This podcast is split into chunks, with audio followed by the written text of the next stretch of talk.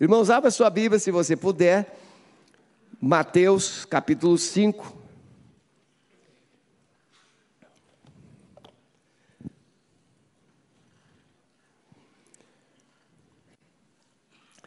Marcas de uma vida influenciadora.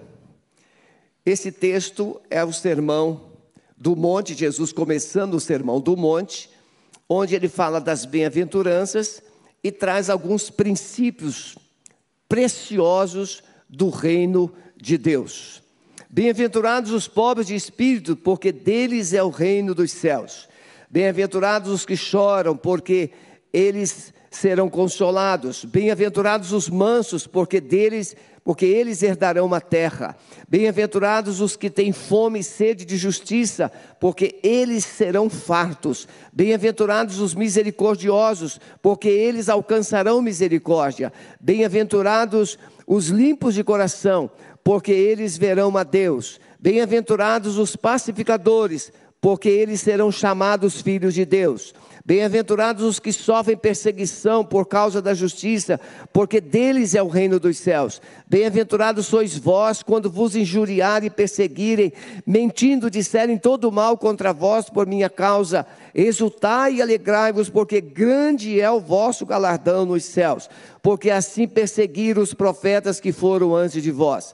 Vós sois o sal da terra, e se o sal for insípido, com que, há, com, com que se há de salgar? Para nada mais presta senão para ser lançado fora e pisado pelos homens. Vós sois a luz do mundo, não se pode esconder uma cidade edificada sobre um monte. Então a visão de Jesus, quando ele começa o ministério e ele vai ensinar o sermão do monte, é a base, é o fundamento. As bem-aventuranças trabalham mostrando a identidade, o caráter do discípulo. E os valores do reino vêm vem seguindo. Ou seja, se você tem uma identidade, você é filho de Deus, se você tem o caráter de Deus em você, tudo que Deus é e tem vem junto. Por isso ele vai dizer depois: Vós sois o sal da terra, vós sois a luz do mundo. E nessa visão, irmãos, assim como Moisés, Moisés sobe o monte Sinai e Moisés traz a lei. E Moisés ensina o povo. Durante 40 anos Moisés ensina o povo a lei. A lei escrita em tábuas de pedra, mas Jesus em três em três anos, ele vai colocar a graça no coração, a lei no coração, os princípios no coração. Não é mais uma lei no livro ou numa, numa pedra, mas agora é no coração. O Espírito de Deus viria para escrever essas verdades de Deus dentro de nós. Jesus encoraja os discípulos a enfrentar os antagonismos do mundo e seus valores. No Sermão do Monte, Jesus vai mostrar para os discípulos o que é reino de Deus e o que é o mundo, o mundo maligno. E ele vai mostrar esses antagonismos. Por exemplo, a lei dizia olho por olho, dente por dente. Quem aqui ainda está vivendo essa lei? Não, se pisar em mim, eu piso. Irmão, você pode não dizer, você pode dizer até que não faz, mas que pratica, pratica. Há uma réplica. Se alguém te desprezar, você também despreza. Inconscientemente nós replicamos aquilo que nós recebemos, mas Jesus vai ensinar alguma coisa que foge à nossa razão. Amai os vossos inimigos, abençoai os que vos maldizem, orai pelos que vos perseguem. Isso é graça. Então, nessa visão, John Stott diz, enfatiza, que Jesus traz oito marcas para identificar o caráter de um cristão neste mundo. Esses sinais são características individuais dos filhos de Deus. São responsabilidades, são bênçãos, são privilégios, são exigências estabelecidas por Jesus aos seus súditos. Watmani escreveu apostilas ou lições extraordinárias para ensinar os discípulos no seu tempo na China. No início do comunismo na China, a perseguição, crentes sendo martirizados, crentes sendo perseguidos, o Otmani, na sua apostila, ele vai trabalhar a autoridade espiritual. E ele vai ensinar isso para os seus discípulos. E Otmani então ensina para os seus discípulos que o verdadeiro súdito de Jesus é alguém que obedece às autoridades, é alguém que honra as autoridades. E aí alguém diz assim: mas e se a autoridade for maligna, se a autoridade for rebelde, se a autoridade for isso ou for aquilo? A função, a posição de autoridade é instituída por Deus. Nós não temos o direito de falar mal de autoridade alguma. Se falamos é porque nós falhamos. Mas a autoridade é constituída por Deus. E quando Jesus e os apóstolos, Pedro principalmente fala muito isso, honrai o rei, respeitai a autoridade. Paulo fala aos romanos que toda autoridade é constituída por Deus e que devemos nos submeter a essas autoridades. Vivemos num mundo mal, mas a rebeldia de um crente, a nossa rebeldia, a nossa resistência não vai ajudar o mundo a melhorar. Mas se formos obedientes a Deus, submissos, a nossa fé pode mudar as pessoas. A nossa fé pode mudar o sistema, a nossa fé pode mudar a realidade que nós estamos vendo diante de nós. E é nesse contexto, irmãos, que Jesus vai dizer: bem-aventurados, felizes. E aí a gente vai entender que é muito delicado. Como ser feliz sendo pobre? e pobre de espírito. Quem aqui já não disse alguma vez, esse aí é um pobre de espírito? Que, que a gente quer dizer para uma pessoa que a gente diz para ela, você é um pobre de espírito? Uma pessoa sem esperança, uma pessoa sem recurso, uma pessoa sem nada. Mas quando Jesus disse: Bem-aventurados os pobres de espírito, porque deles é o reino dos céus. Pobres de espírito são aquelas pessoas que admitem sua total dependência de Deus. São pessoas que chegam diante do Senhor, como aquele publicano que batia no peito e dizia: Senhor, tenha misericórdia de mim, que sou um pecador. Esse é o pobre de espírito. São aquelas pessoas que reconhecem a sua dependência do Senhor. São aquelas pessoas que dão valor a um relacionamento pessoal e íntimo com Deus. Eu preciso do Senhor. E aqui, irmãos, para a gente, quando é que a gente declara que precisamos de Deus? Quando? Quando a gente está bem, no topo? Quando a gente está com saúde? Quando a nossa vida está organizada? Quando a nossa família está unida? Quando é que a gente diz que a gente depende do Senhor? Quando nós perdemos o controle. Quando nós sentimos que não temos a resposta. Então nós declaramos a nossa total, Senhor, eu quero ser totalmente dependente de Teu.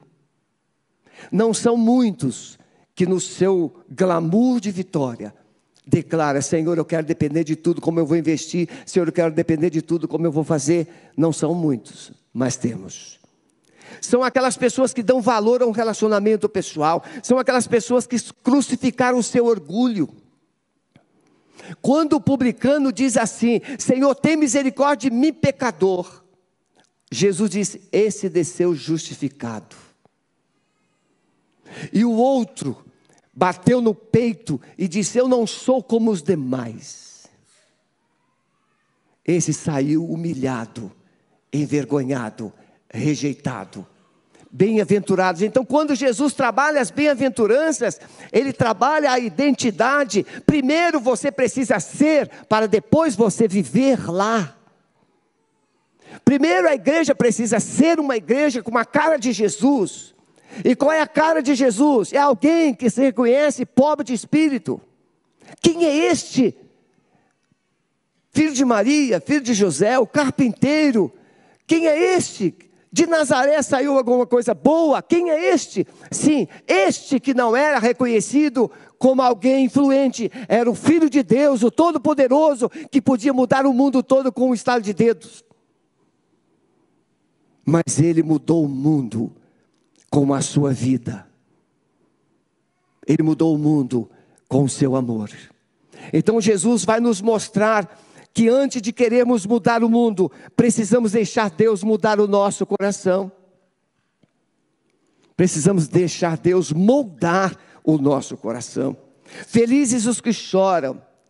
E aqui não é difícil. A gente chora na hora da oração, a gente chora na hora do louvor, a gente chora porque alguém falou mal da gente. Você lembra de alguma vez que você chorou porque alguém falou mal de você? Eu não merecia isso. Quando você é desprezado, irmão, se tem uma coisa que dói, é ingratidão, deslealdade e humilhação. Quando nós passamos, a gente chora. Quantas vezes eu já chorei diante do Senhor por situações similares a essas que eu mencionei? Mas Jesus está dizendo assim: bem-aventurados os que choram, porque eles serão consolados.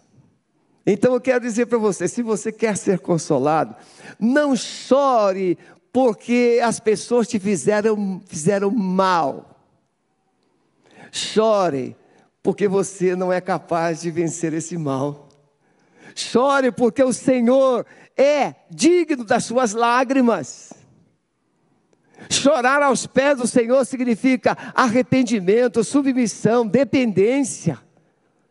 A mulher pecadora chorou aos pés de Jesus como gratidão. O choro pode durar uma, olha a dica aí. Uma noite, mas alegria vem pela manhã. Então chorar não é algo feio, e ainda tem alguns adágios antigos: o homem que é homem não chora. Quem aqui não já ouviu isso? Quem aqui já não disse isso? Homem que é homem não chora. Chora, não é verdade? Chora. E às vezes chora por coisas pequeninas. A criança chora de pirraça porque ela quer o brinquedo, ela não quer comer, não quer tomar banho, não quer ir dormir. A criança chora por esses motivos pequenos, mas nós precisamos aprender a chorar por motivos justos, motivos dignos. Não é chorar perdas, não é chorar pela injustiça, chorar aos pés de Jesus como Maria. Senhor, se tu estiveras aqui, o meu irmão não teria morrido chorar como um recurso único de expressar o que sente e o que crê. Chorar. Nas nossas reuniões de oração, muitas vezes a gente se ajoelha e a gente não consegue nem dizer nada. Só começa a ouvir os soluços do choro. O melhor lugar para se chorar é aos pés de Jesus. Então, não perca as suas lágrimas. Dizem que as lágrimas, elas têm um poder purificador extraordinário. Por isso que os seus olhos são tão lindos. Essas lágrimas que Jesus colocou aí. Deus está esperando nossas lágrimas, mas não de lamento, mas lágrimas de arrependimento, em busca do perdão, em busca da restauração. 1 Samuel, primeiro livro de Samuel, capítulo 30, Davi e seus valentes vão chorar diante de Deus até que não têm mais forças para chorar. Porque perderam tudo. E Davi, então, depois das lágrimas, encontra forças em Deus para buscar direção para a restauração da sua vida ou das suas famílias. Felizes são os mansos. Mansidão. É o que, que você, doutor Breno, com a sua experiência, o que, que é uma pessoa mansa, doutor Breno? Uma pessoa calma. Ah, o que, que você acha, Jefferson? O que, que é uma pessoa mansa? controle, domínio próprio. Para os romanos, uma pessoa mansa, ou para os gregos, a pessoa mansa refletia fraqueza. Para os romanos, ter misericórdia era inaceitável. Porque eles não tinham misericórdia. Mas os gregos pensavam que uma pessoa ser manso era uma pessoa inferior, uma pessoa fraca, uma pessoa incapaz.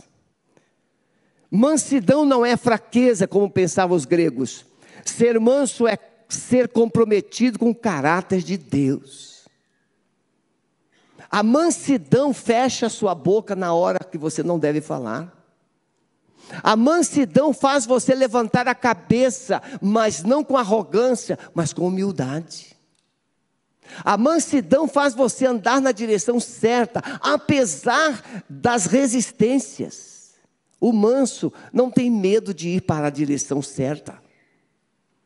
As ovelhas, elas seguem a ovelha líder. Independente dos perigos que houver, ela segue. É o animal mais manso que existe. E segundo alguns, os mais tolos também, porque essa é a linguagem que se dá para os mansos.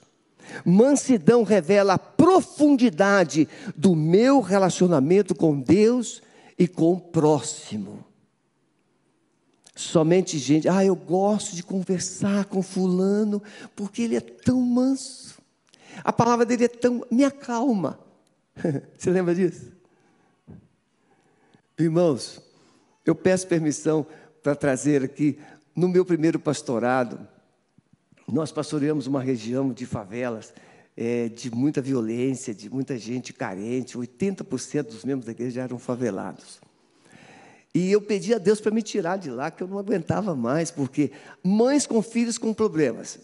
Pastor, fala com ele, pastor, com esse jeitinho que o senhor tem, pastor, vai dar jeito. Maridos que bebiam até não cair no chão, não voltar para casa. Pastor, conversa com ele, porque o senhor com esse jeitinho. O senhor vai... Irmãos, até o manso se cansa da mansidão. Porque tem dia que dá vontade da gente ficar brabo. Porque a mansidão não resolve. O papai é mansinho, a mamãe é mansinha. Mas chega um momento que a mamãe tem que bater o pé no chão assim. Um, dois, três. Eu já ouvi isso antes. né? Até três. Mansidão. Jesus era manso. Mas Jesus morreu. A mansidão, irmãos, nos leva a amar as pessoas ao extremo de morte. Amar as pessoas até o fim. A igreja não vai ganhar o mundo com dogmas e chavões. A igreja vai ganhar o mundo com o caráter de Cristo, mansidão. Às vezes não precisamos falar, é só parar. E a serenidade do nosso olhar vai agir. O Espírito Santo vai quebrantar os corações. Jesus fala sobre aqueles que têm fome e sede de justiça. Fome e sede de justiça.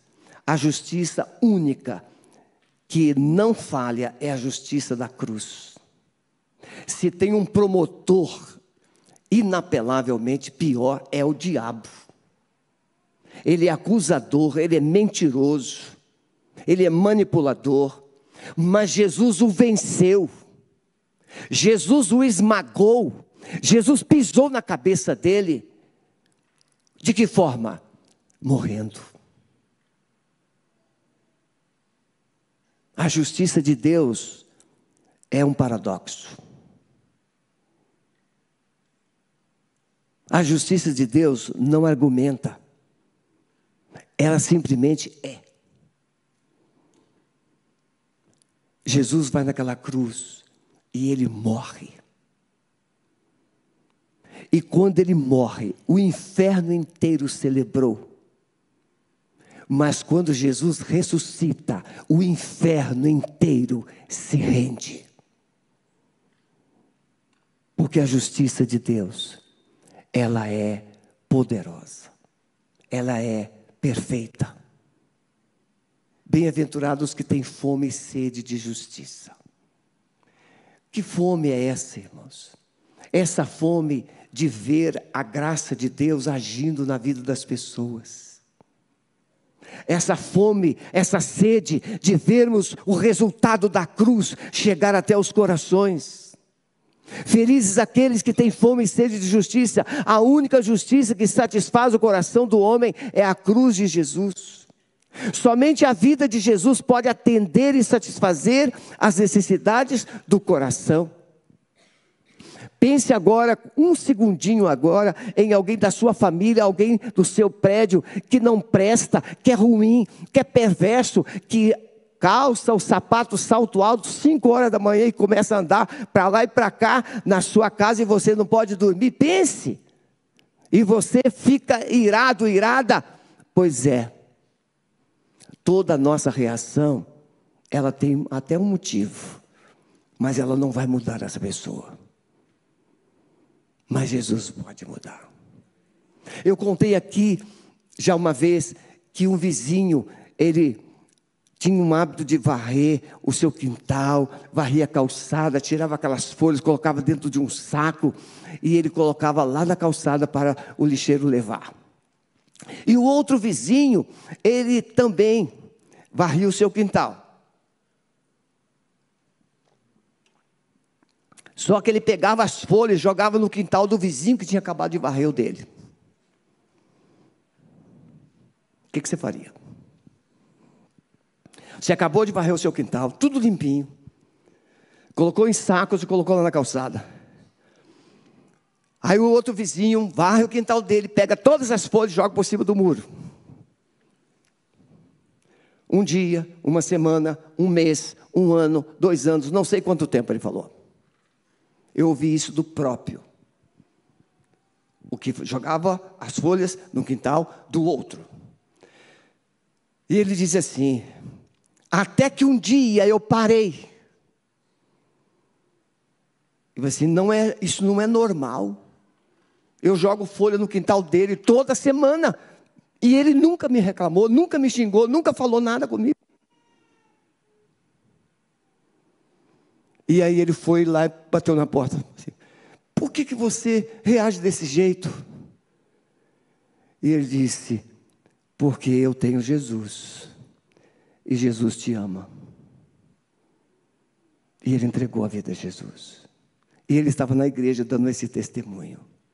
Eu me converti não é pelo que ele falou, eu me converti pela forma como ele agiu. Justiça. A gente crê muito numa justiça que responde nossos direitos aqui e agora. Mas a justiça de Deus às vezes não vai te dar nenhum retorno neste mundo. Porque Jesus mandou a gente viver e dar a nossa vida. Irmãos, eu gostaria de ter mais tempo para a gente compartilhar todas essas virtudes, mas eu quero chegar nesses últimos dez minutos nos dois elementos que Jesus vai colocar para influenciar o mundo, que é o sal e a luz. Precisamos entender que para viver uma vida influenciadora é preciso revelar marcas de Deus. Vós sois o sal da terra. Eu não sabia, e eh, estudando alguns livros, existe um sal que é tirado do charco. Ele é um sal mas ele não tem validade. Ele logo perde o sabor. E esse sal, a semelhança do saibo de hoje, vocês veem que nas, nas estradas de sítio e de acampamentos, você tem muito saibo, joga-se o saibo ali para que não haja lama. Esse sal dos charcos, ele era, ele, ele era utilizado justamente com esse propósito.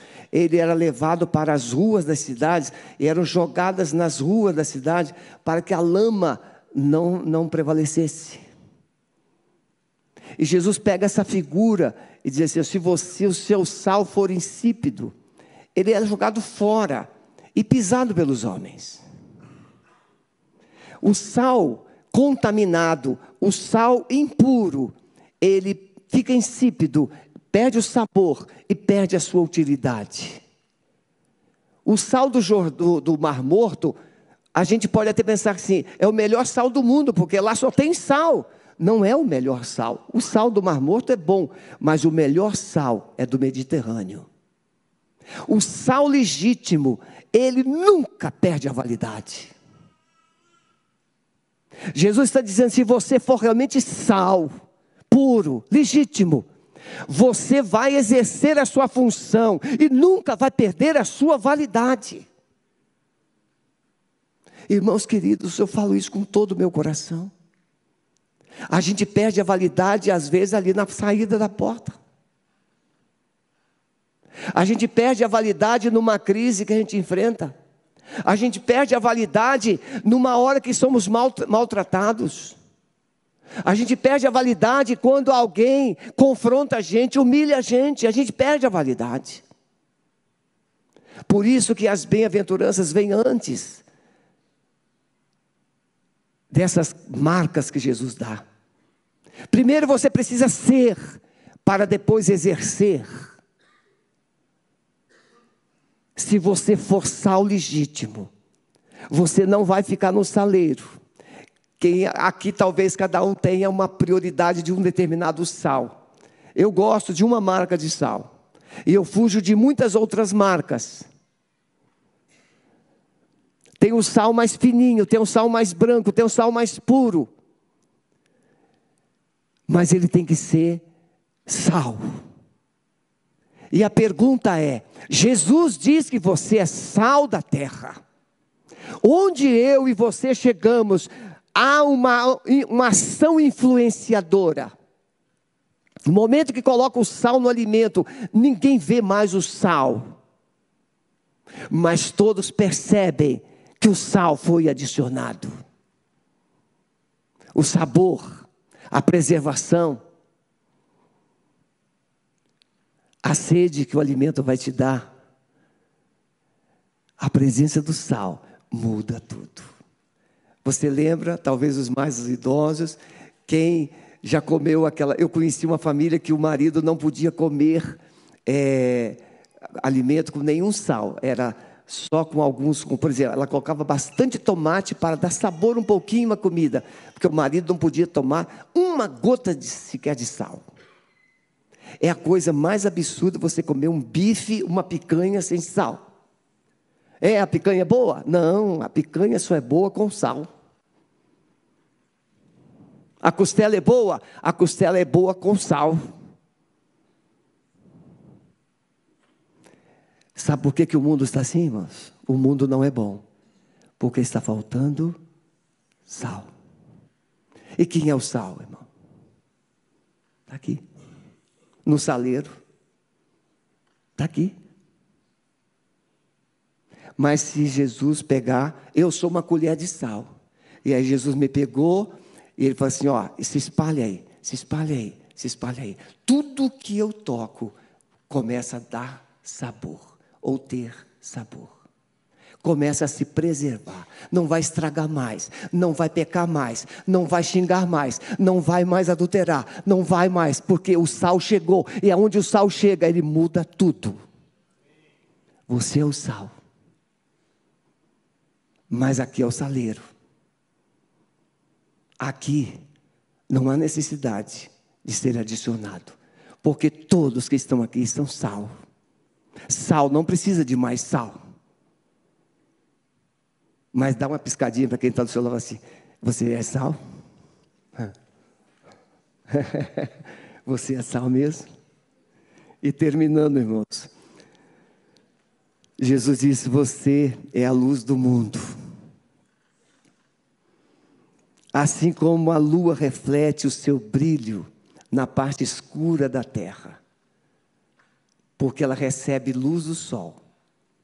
Assim o cristão recebe brilho de Deus, brilho do Espírito Santo, para resplandecer luz sobre a face da terra cheia de trevas. E aí Jesus usa uma figura tão simples. Não se pega uma candeia e coloca debaixo da mesa, mas pega a candeia e coloca no velador, num lugar alto onde ela possa irradiar sua luz por toda a casa. A candeia é apenas uma figura de um lugar de destaque, de um lugar é, que possibilite um brilho irradiar mais longe. Qual é a candeia da sua vida que Jesus quer que você esteja? Qual é a posição? A posição da luz. Aqui no meu tempo, eu ainda sou do tempo da lamparina. Eu sou do tempo do lampião. colocava em cima de um lugar velas, quando falta luz, a gente pega a vela no banheiro e coloca lá em cima do armarinho para conseguir tomar um banho. Jesus não quer você rastejando, Jesus não quer você escondido debaixo da mesa, Jesus quer você lá no velador, numa posição de destaque, numa posição de influência, numa posição onde você vai resplandecer o brilho da glória dele sobre as pessoas. Mas às vezes a gente prefere ficar no cantinho debaixo da mesa. Ninguém precisa saber que eu sou crente, ninguém precisa saber, eu não vou ficar mexendo com ninguém, não. Aliás, aqui para gente, temos ouvido de vez em quando isso. Ah, pastor, lá no meu trabalho tem uma pessoa que ela é do inferno, ela faz bruxaria, ela faz isso, eu fico todo arrepiado só de ficar perto. Mas a luz tem medo das trevas? Para onde as trevas vão quando a luz chega? Você nem sabe, porque na verdade as trevas não existem. A luz, ela se impõe e as trevas se afastam. Abaixe a sua cabeça, por favor. Serginho citou aqui, eu vou citar agora, que é meu, meu encerramento. Assim resplandeça a vossa luz diante dos homens, para que vejam as vossas boas obras, as boas ações, e glorifique o Pai que está nos céus. Sal e luz, sal, influência, autoridade espiritual, sal, poder de fé chegar num lugar e dizer: Senhor, isso aqui vai mudar, isso aqui vai mudar. Fé, ser sal, chegar num lugar, Senhor, eu rejeito a deterioração desse lugar, eu rejeito, eu rejeito a decadência, eu rejeito a falência, eu rejeito a morte, eu rejeito. Sal, sal se impõe. Mas a luz, Jesus vai dizer: assim resplandeça a vossa luz diante dos homens para que eles vejam. Ver o quê? Ver como você está vivendo. Ver o que você está fazendo. Ver e ouvir o que você está dizendo. Jesus quer que você seja uma voz, Ele quer que você seja mãos e pés, Ele quer que você seja canal.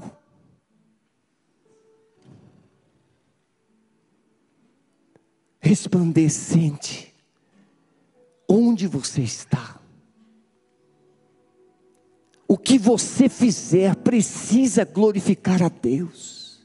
Seja advogado, seja juiz, seja é, médico, seja pedreiro, seja escritor, seja professor, seja o que for, você precisa glorificar a Deus no que você faz. Porque você é o sal da terra. E você é a luz do mundo. Eu gostaria de orar por você nesse final de culto. Você reconhece que está com a sua luz quase se apagando. Seu combustível já está se esvaindo. O sal que você era já está perdendo a validade. Mas nessa manhã o Espírito está dizendo: está na hora de você se purificar e se tornar sal verdadeiro e você ser uma luz incandescente. Se você crê que pode, nesta manhã, tomando uma decisão de se comprometer com o reino de Deus, fique em pé onde você está, eu quero orar por você. Em nome de Jesus. Eu quero ser sal e luz aonde estiver. Mais alguém? Glória a Jesus. Há alguém aqui que ainda não entregou sua vida a Jesus e você quer ser alcançado por Ele para ser sal.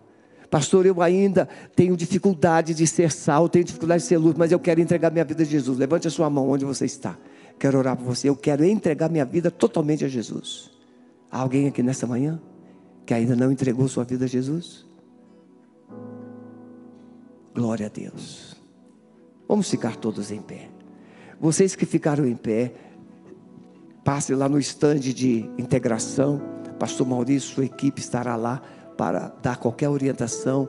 E se você ainda não é membro da igreja, levar uma lembrancinha nossa para sua casa. Vamos encerrar cantando essa música que eles vão tocar. Que o amor de Deus, o nosso Pai, a graça maravilhosa de Jesus Cristo, Filho, e as consolações do amado Espírito Santo, seja com a sua vida e com a sua família em toda a face da terra, agora e para sempre. Amém.